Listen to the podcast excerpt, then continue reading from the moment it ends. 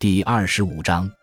慢慢凛冬。一零九七年十月中旬，十字军走出群山后，直扑安条克。此城景色秀美如画，原是由色流古王朝于公元前四世纪在奥龙特斯河谷一处浅滩上建成。后来，东罗马帝国皇帝扎什丁尼大帝于公元六世纪大力强化其防御工事。安条克逐渐发展为东西方帝国边界上一座雄伟的军事基地。城北阿马努斯 （Amanus） 又称努尔山脉，包含着连接叙利亚和小亚细亚的关口要道。城东北奥龙特斯河谷通往一汪沼泽死水，远处是阿勒颇高原的广阔平原，再往远去就是美索不达米亚平原。城西一个新兴的地中海港口为安条克提供服务，这就是圣西梅翁港。虽然规模尚小，但足可满足城市需求。并且注定要在十二世纪兴旺发达。安条克浑然天成的防守条件令人惊叹不已，依山傍水，侧翼无忧。这座城市甚至与高山希尔皮乌斯山，又称为哈比卜尼内卡尔山的侧面相连。城墙直攀其峰顶，上面还建有一座卫城城堡。卡昂德拉尔夫写道：“当时的他目瞪口呆。”布鲁瓦伯爵斯蒂芬在写给他挚爱的妻子阿黛拉的信中说道：“安条克之大超出常人的想象，其坚固之志无懈可击，并且估算城墙内有五千名勇敢的突厥人，以及不计其数的萨拉森人、阿拉伯人、土科波利尔人、叙利亚人、亚美尼亚人和其他民族的人。然而，尽管明显具备了先天的安全保障条件。”安条克也并非完全安然无忧，在这座城市的地下深处，三个地壳构造上的断层错综复杂的结合在一起，引发了频繁而有灾难性的地震。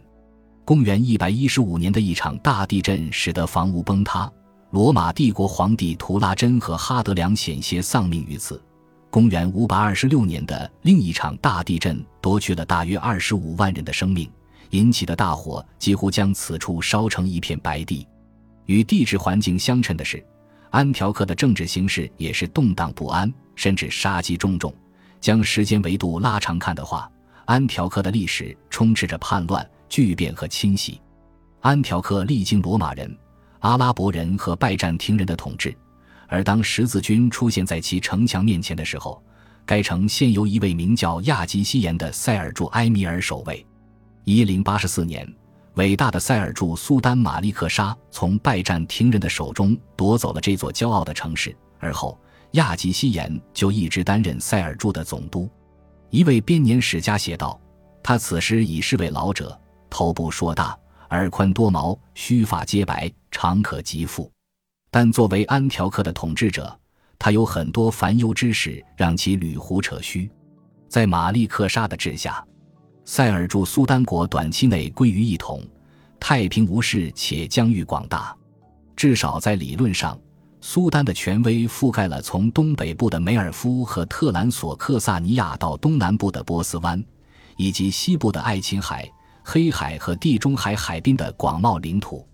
塞尔柱苏丹国的竞争对手彼时都深陷困境。基里杰阿尔斯兰在安纳托利亚高歌猛进。其所谓的塞尔柱罗姆苏丹国距离拜占庭人近在咫尺，而在叙利亚南部和巴勒斯坦，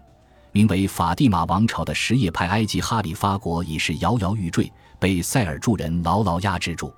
然而，当马利克沙于一千零九十二年去世后，亚吉西延以及其他据守一方城池的塞尔柱埃米尔，突然陷入一场牵涉己身的内战危机当中。马利克沙的兄弟和儿子之间爆发了一场争夺苏丹国控制权的权力斗争，其影响迅速波及整个帝国。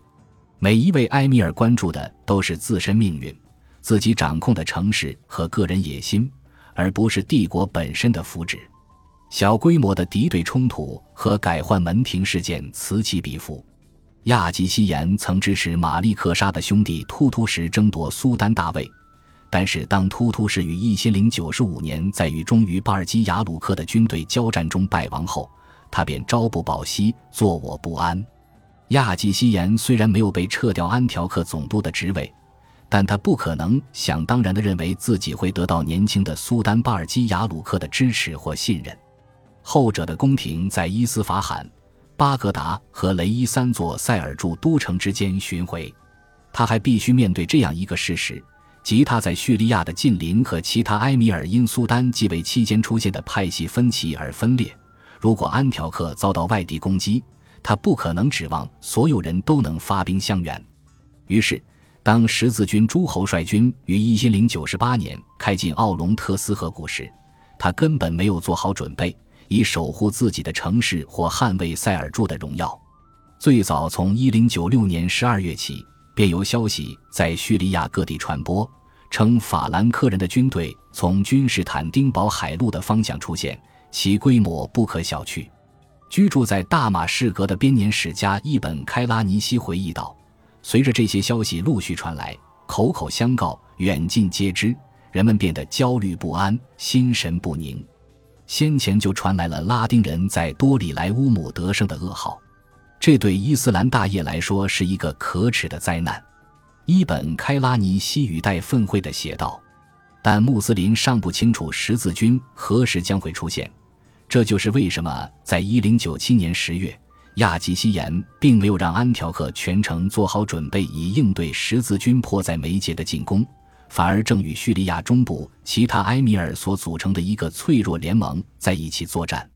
当伯西蒙德和其他王公在一个名为铁桥的要色化渡口渡过奥龙特斯河的消息传来后，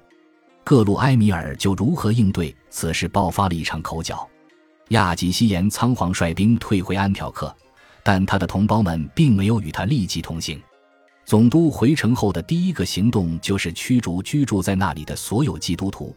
以防他们生出昼夜之变，却也表明他对自己城市的命运信心不足。然后他派出信使向大马士革、摩苏尔和塞尔柱帝国内的其他城市告急，恳求当地领主派兵支援，阻止法兰克人推翻他的统治，进而，在叙利亚取得南下攻袭耶路撒冷的立足点。安条克抵抗准备工作的延迟，对十字军诸侯们来说是莫大的帮助。我们的突厥敌人龟缩在城里，如此害怕我方大军，以至于足有两周无人敢出城攻击我们的士兵。法兰克人攻击史的作者回忆道：“与此同时，我们摸清了安条克城周围的情况，并在那里找到了很多补给、结满果实的葡萄园、堆满谷物的坑窑、硕果累累的苹果树。”以及其他各种美味可口的食物，穆斯林编年史家的回忆就没有这么多田园诗意了。法兰克人大肆洗劫、滥杀无辜，并煽动该地区各处城堡和营垒的居民起来造反，杀掉当地驻军。这一做法在阿尔塔赫城最有效果，或者对于穆斯林来说伤害最大。此城素以安条克之盾著称，拱卫着安条克通往东部的道路。人们注意到。在仲夏，一颗奇怪的彗星在天空中划过，这一现象持续了二十天之久，看起来愈发像是一个不祥之兆。十月二十日，星期二晚，由英勇无畏的伯西蒙德率领的第一批十字军部队到达安条克的城门前，封锁了进入该城的主干道，这样无人能在夜间秘密的出入。第二天，十字军主力部队在他们身后的奥龙特斯河两岸列阵。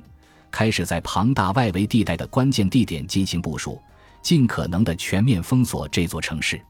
他们允许被驱逐出来的基督徒和他们一起宿营，尽管有人怀疑这位间谍活动打开了方便之门，因为这些人的妻子儿女还留在城内，处于亚吉西延的保护之下，故而其生死也掌握在总督手中。为了保护军队免受城中骑兵的突袭。王公们在他们的大本营前挖掘出一条大壕沟，他们还安排人手紧密巡逻，防止有人将必需品和补给运进城里。根据伊本·开拉尼西的记载，面对法兰克人的警备力量，敢于铤而走险的走私贩子能否成功进出城中，致使安条克城内诸如橄榄油和食盐这样的必需品的价格剧烈起伏。十字军面临的主要挑战就是这座城市规模太大，它横跨河谷，使全面封锁极其难以维系。其厚重的城墙使得用攻城锤和弩炮进行破坏的可能性微乎其微。然而，就亚吉西延本人而言，在没有得到其他埃米尔的协助，获得足够力量之前，他毫无信心将法兰克人逐走。双方都不得不忍受一个漫长而不幸的冬天。感谢您的收听，喜欢别忘了订阅加关注，主页有更多精彩内容。